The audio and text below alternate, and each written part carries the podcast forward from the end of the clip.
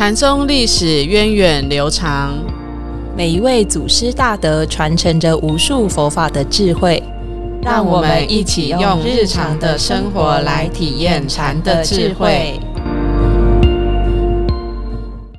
各位听众朋友，大家好，欢迎收听《禅不禅》，我是常正法师，我是演印法师。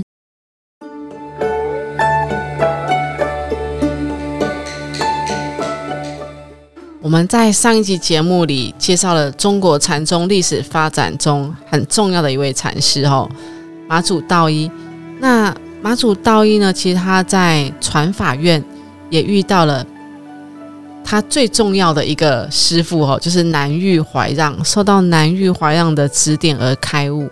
那究竟怀让禅师是怎么指点马祖道一的呢？让他成为了日后能够 这个成功培育一百三十九位禅修界精英，并各自红化一方的大师哦，让禅宗在中国能够发扬光大、源远流长。那我们现在先进入中国禅宗故事的小剧场，我们来看看到底当时发生了什么事。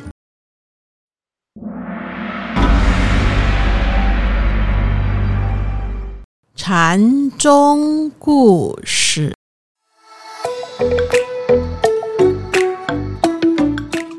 唐朝开元年间，有一位僧人，法号道一，在南岳的传法院修定，整日里禅坐。这一天，六祖慧能的得意门生怀让禅师遇见了道一。怀让知道他是个可以修学佛法的人才。怎么成天在那里打坐？就走过去问他：“年轻人，你整日里打坐，图的是什么呀？”我打坐是为了成佛。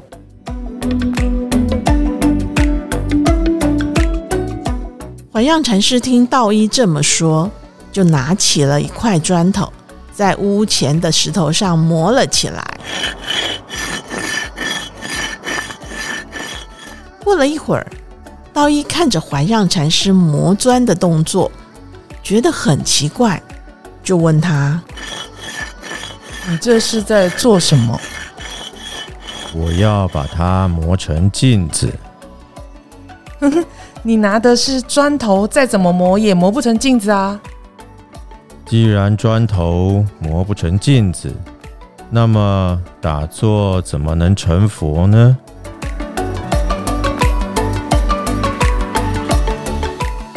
道一听到怀让禅师这么一问，他开始慌张起来了，因此忙着起坐，向怀让拜了一拜，问说：“请问大师，那我应该要怎么做才好？”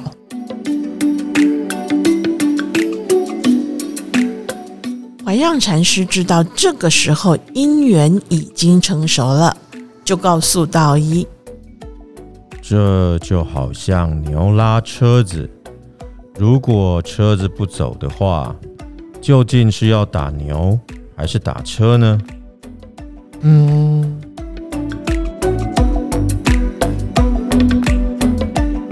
你打坐是为了学佛呢，还是学禅？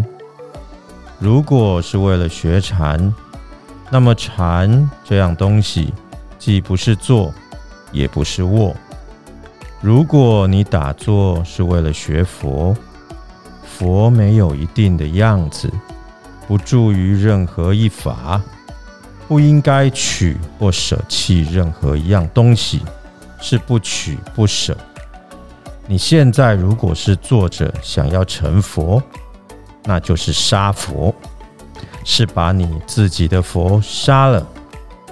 如果你执着打坐能够成佛的话，根本没办法真正达到这个目的。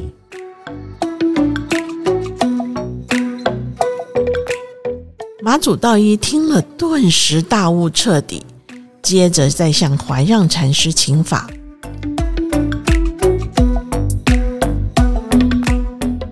听闻佛法之后，马祖道一心开意解，就此随侍在怀让身边。十年后才离开南岳。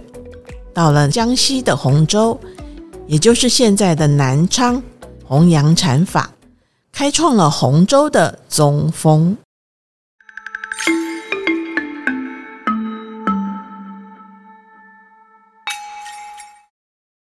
哇，这故事真的是既熟悉又有趣哈。其实我们大家都听过这个故事，磨砖成镜。是，那为什么要用磨砖头来比喻呢？这个磨砖头和打坐是两回事啊。那怀让禅师为什么要用磨砖来譬喻打坐成佛？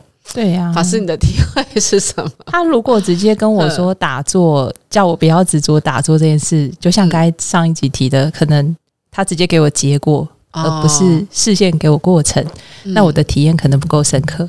对，他还亲自当一个好演员，哇，他就在旁边真的磨起磨砖砖来，哦对。那那种那种震撼会更强一点。对，让我想说，嗯，这个禅师是太闲了嘛？所以这南玉怀上他也是很有这个教育的这种教育的这种，心理，对。他，知道怎么去教学生，引起学生好奇心哦。是，嗯，那这个打砖，这个磨砖和打桌，呃，砖头它有没有可能变成镜子呢？不可能啊，嗯，因为它的质，它的那个材质就不对，嗯，对对，它的质量就不对。其实这让我想到《楞严经》里面一个我们要煮沙成米那种比喻很像，没错，就是我我想要吃白米饭，嗯。可是我我我拿的材料是什么？我拿的材料是这个沙沙子石头，那怎么煮都不会煮成可以吃的白米饭啊。没错，嗯嗯，方向感还是要正确，对，然后我们那个用心用方法，还是要找正确的材料来来用哈。嗯，那为什么打坐不能成佛呢？其实打坐应该是一个蛮基础的方法，嗯，先帮我们收心啊、摄心，其实是一个基础需要练习的。尤其是我们现代人这么忙碌又不会放松的身心状态，是，其实它真的是一个很好的工具。但是我相信怀让禅师他讲的应该是那个方向感，嗯。这个方向感他的要先清楚，那再回来这些方法的掌握上才会在同一个轨道上。哦，所以其实这些方法，不管打坐也好，念佛也好，嗯。等禅修，都是一个工具。嗯，对，那就这个像是我们有的人说啊，双盘呐，血液循环很好。嗯。哎、我自己也有体验过，冬天的禅堂很冷，然后有一次我就是感冒，然后那时候不敢在疗房咳嗽，因为还有疗友，我就是冬天，然后呃晚上就出来禅堂课，我就发现哇，身体开始失温，很冷，我就开始双盘，就发现哎、我的能那个就开始温度就可以保持住，嗯。对，然后一放腿就开始失温，然后再盘起来，哎、身温度又保持住，我就发现哇，这个双盘真的太厉害了，那个、呃可以对血液循环还有保温这件事情。哎，可是如果我打坐，我只把它当做一个促进血液循环的动机，如果是这样材料就拿错对了。对对对，我可能这样练了很久，还是练到不一样的方式。嗯像其实我们很多人都很想要保持身体健康嘛，对，然后想要长寿。那然后呢？曾经堂主问过我们，那我们就是很多我们的明星啊，哦，都是一辈子在照顾这个色身啊，嗯把它养的又美丽，然后又健康这样子。那然后呢？那我们就到老的时候，我们这个色身就是很健康又很美丽的死掉了。哦，然后呢？对，对对然后呢？到底这个重点应该在哪里？对，是这个方向是什么？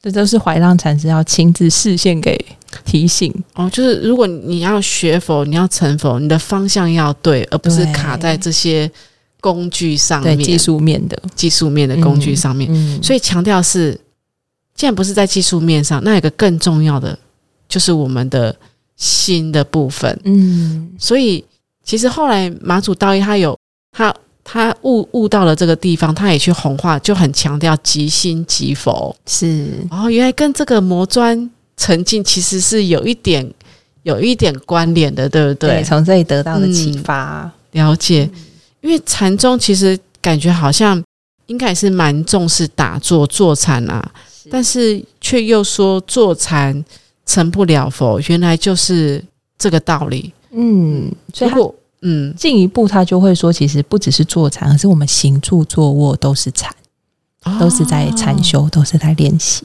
了解。嗯，但是我们怎么去练习就是我我们像我们生活中，我们怎么去时时刻刻练习这个禅修呢？嗯，我会呃，我们基础应该是先从放松开始嘛。对，我们常常都会过度用力哦，像我们开车的时候捏着方向盘的时候，或者是诶发现我们的肩膀是拱起来，其实我们大部分是在一种蛮耗能的状态。其实我们可以紧绷的状态。对，其实它其实或者是长期烦恼的状态，它是比较耗能的。嗯，对，那其实我发现我们可以练习自己在一个比较节能的状态。怎么节能？好好，就是很很需要。对，随随时可能我现在坐着啊，或者我跟法师谈话的时候，嗯我怎么体验用最少的力气，了解。最小的力气，然后放松的去互动，然后可能那个过程中，我百分之呃，本来可能是百分之五十，百分之五十，我一边认真听法师讲话，可是那百分之五十，我就是觉察我的身体的是不是放松？是不是放松的状态，放一点觉察力回来。那也许我再更更更深细一点的人，他用功用的好的话，他可能诶自己的心念快要出来的时候，他又可以先看到。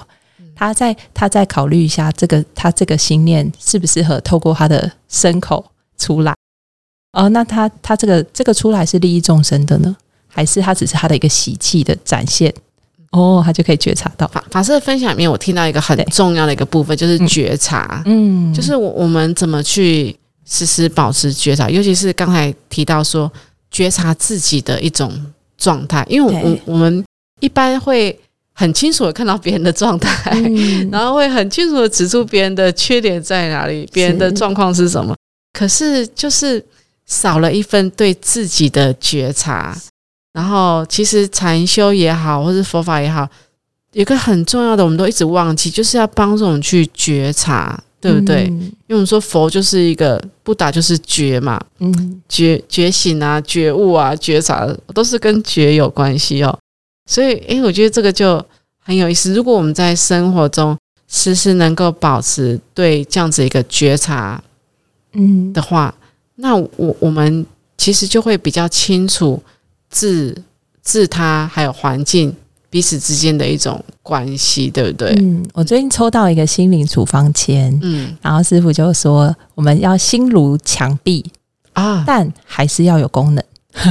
哎这个其实我们好像之前的那个达摩祖是那个 也有我抽呃闭关的时候，是。嗯，很有很有意思。我我很喜欢这个比喻，是。就是心如墙壁，然后尤其是喜欢师傅的诠释，是。就是墙壁它有很多种功能，它可以挂上一幅画，是。它可以挂上绿色的盆栽，它也可以挂上时钟，它也可以，它虽然可以变成一个展览的墙壁，它也可以是一个很居家的墙壁，它可以因应不同的因缘，然后去呈现它的功能。哦，这个就是跟跟法师就是讲到这个你的处方线，我觉得很有意思。是嗯，然后讲到这个觉察力，我我就想到说，我我们一般禅修在用方法会有一种专注力，对不对？然后我不知道法师的感觉是什么，也听到很多的禅众回馈哦，诶，当我要用方法，我要好像要很专注在方法上的时候，会有一点点压力的感觉，嗯。因为我要专注，我不可以分心，然后就会有一种压力的感觉。可是呃，我想这个禅修它是更强调在一种觉察力，嗯。这种觉知的能力。是。那这种觉察力它是是比较开放的，它是一种开放的感觉。是。因为专注是我要收摄在一点，可是觉察呢，我是比较开放在整体，然后我知道环境中的状况、人的状况，那一样都知道，但是这个知道这个心的状态是不一样。我的嗯心知道，但是我的心不会受到这些影响。是这可能真的要从生活中就先开始练习，对，因为我们常常比如说喜欢的事情，我们就喜欢整个浸润在里面。啊，对对对想到草莓蛋糕或者一吃杯草莓冰沙，你就泡在里面，可是你不觉得它是烦恼，因为它太美好了。对。你，其实跟它已经整个沉浸在一起，嗯。可是我们常常遇到我们的心上人，我们不喜欢的人，嗯那种烦恼的感觉，我们就想要排除，我们就会很明显。我们就会很明显，也会觉感觉到它，感觉到，对而且甚至想要排除它。对。对，那其实要怎么呃觉得感觉更像是一种他不失散不失，他只呃他清楚知道你有这些舒服不舒服的感觉，嗯，可是你是不是可以在不取舍。对，然后你再把你的距离再跟他拉远一点点，啊，空间感再拉高一点点，嗯。然后你是知道知道知道，知道你升起这些感觉，可是你不是跟他浸润在一起，跟他纠结在一起的那种练习。好很好生活中就可以去练习。生活中太好练了，尤其是人跟人的关系。那其实我觉得我们回到很基础的，就是我们的喜怒哀乐，我们自己到底开不开心，其实大部分也跟我们的人际关系有关。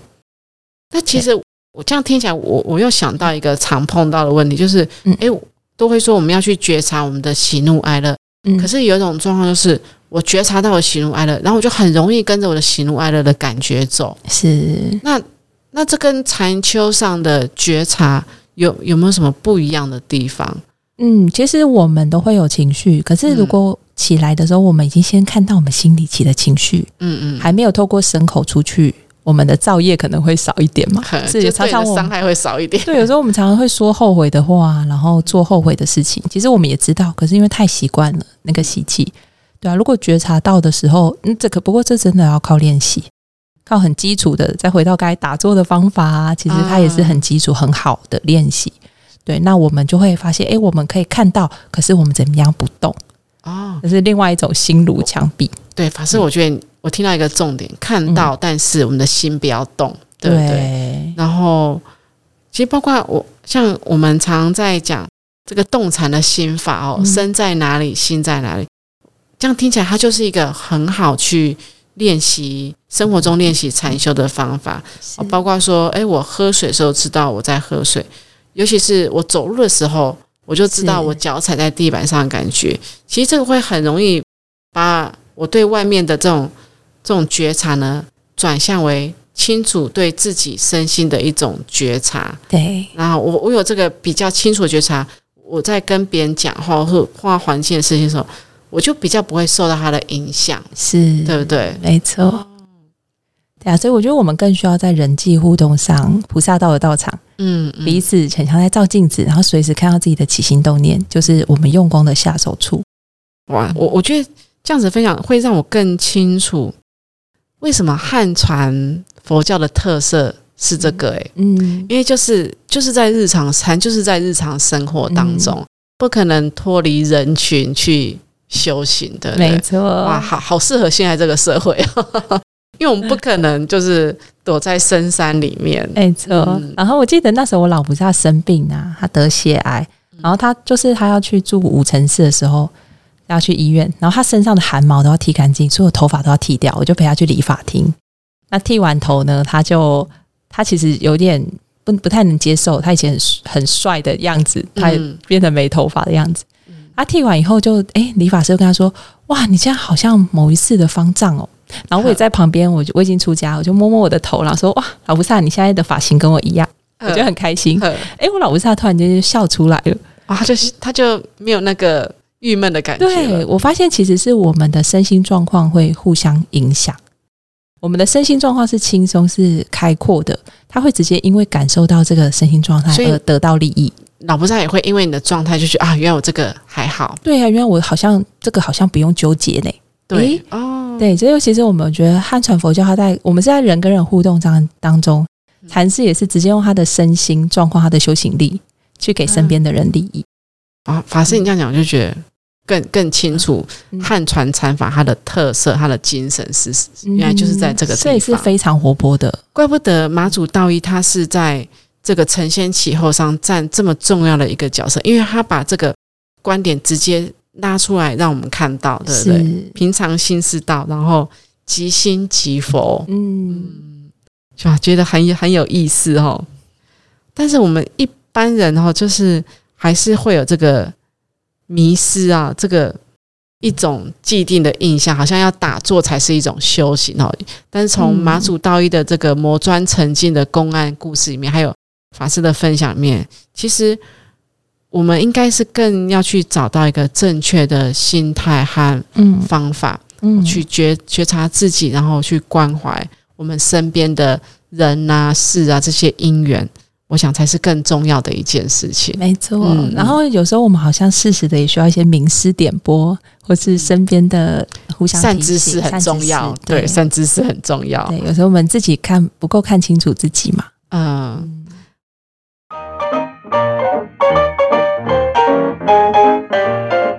好，那我们今天的节目就接近尾声哦。听到了这个马祖道一禅师开悟的故事，那马祖道一的故事我们也先告一段落。但是其实之后呢，会有很多跟马祖道一相关的故事会出现，因为他毕竟他弟子太多了。对，有很多跟他互动的。对，那我们下一集是要介绍谁呢？法师我，们下一集要介绍是跟马祖道一同一个世代的石头西迁，石头路华。对，刚才上集说的跑江湖，嗯，他是清源行思的弟子，也是禅宗史上十分重要的人物哦。好，那我们下个星期再见了，拜拜